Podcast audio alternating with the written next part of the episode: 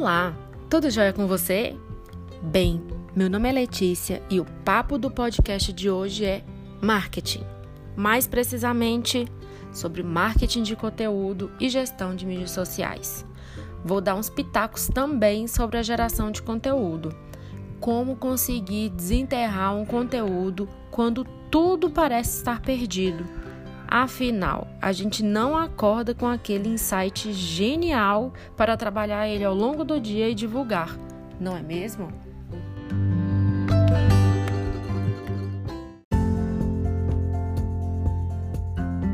Mas, para quem está começando, vamos lá. O que seria marketing de conteúdo? Uma pesquisa rápida no Google me traz uma série de respostas, e segundo as redes digitais, Marketing de conteúdo é uma estratégia de marketing focada na criação e distribuição de conteúdo relevante, entre artigos, e-books e posts nas redes sociais, sem promover de forma explícita e direta a marca. Ou seja, o marketing de conteúdo vai chamar mais atenção do conteúdo do que do produto no primeiro momento. Ele visga fisgar a mente do consumidor de forma indireta.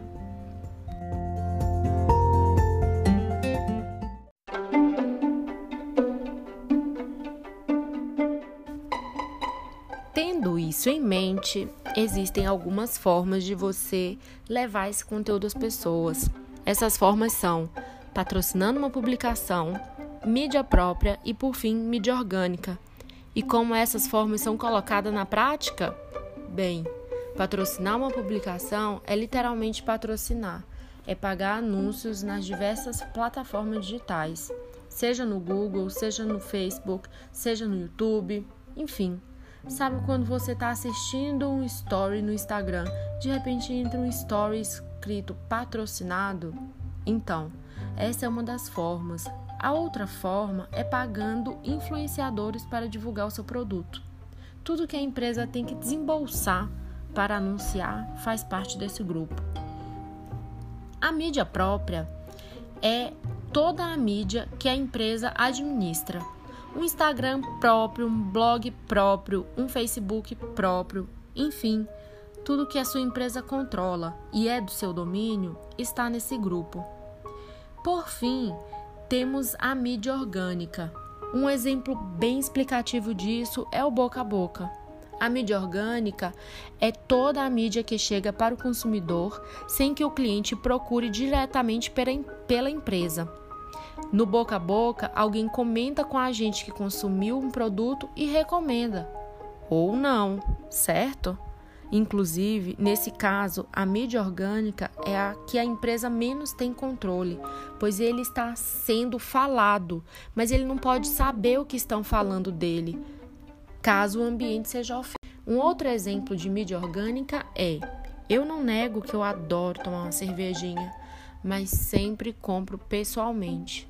E na quarentena os hábitos mudaram, certo? Se a cerveja da minha casa acaba e eu nunca comprei online, a minha primeira ideia é Google, onde eu compro cerveja online. Os primeiros links são os links patrocinados, os anúncios. E depois vem os links ranqueados e segui que seguem as boas práticas consideradas pelo Google. E esses links são mídia orgânica.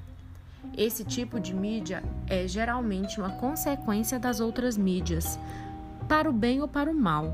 Ou seja, depois que você trabalhou sua comunicação, você conseguiu mais pessoas consumindo seu produto, depois que você é conhecido e relevante para o, re o resultado disso é a mídia orgânica.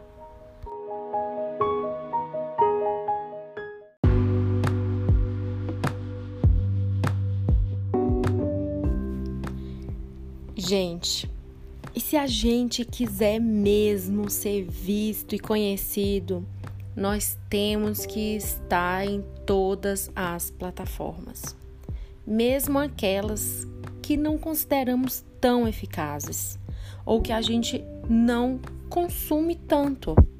O grande ponto é que sempre terá um público consumindo ali aquela os conteúdos daquela plataforma.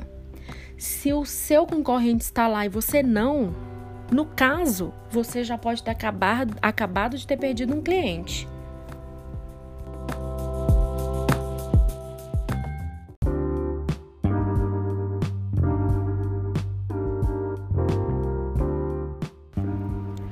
Lembrem-se de manter o conteúdo simples, mas objetivo e principalmente relevante.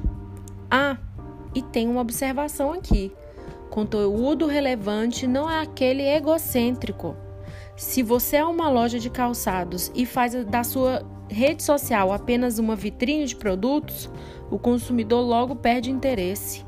Pense em algo mais elaborado, traga sentimento para a publicação, faça o cliente imaginar os momentos com seu produto. E mais ainda, você pode investir em um conteúdo que nada tem a ver com o produto em si.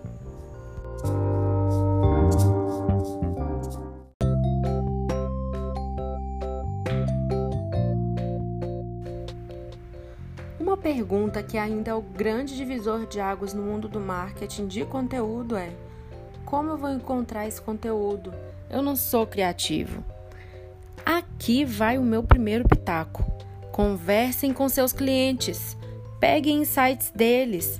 Conteúdo gera conteúdo e você ainda tem um plus. Além de conseguir uma dica, você ainda vai ouvir sobre o seu produto e identificar pontos de melhoria. Pesquisas de mercado demandam um grande investimento dados são commodities valiosas, mas você consegue obter feedbacks diretos e sinceros apenas com a troca via redes sociais. De graça.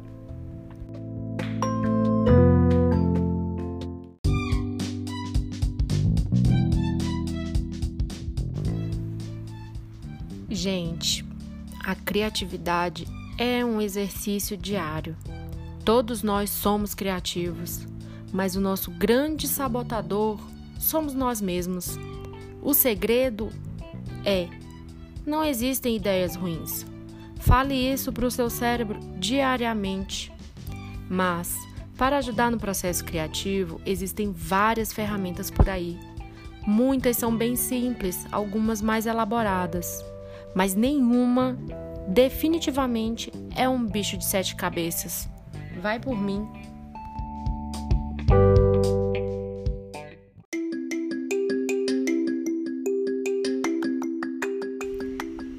meu segundo pitaco sobre geração de conteúdo e inclusive fica de dica para todas as empresas.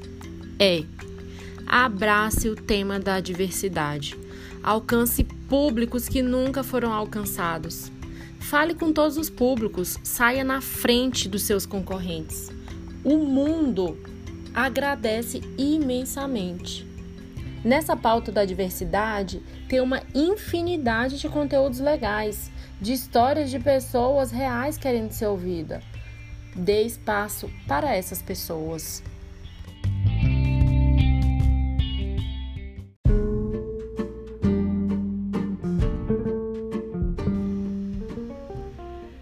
Estou chegando ao fim do podcast e queria deixar uma mensagem aqui para você. A gente pode ter o melhor produto do mundo, mas se a comunicação não está integrada e ligada diretamente com o propósito da empresa, nada adianta. Seja verdadeiro, ouça seus clientes, saiba a dor do cliente e nunca, nunca mesmo traia a confiança dele.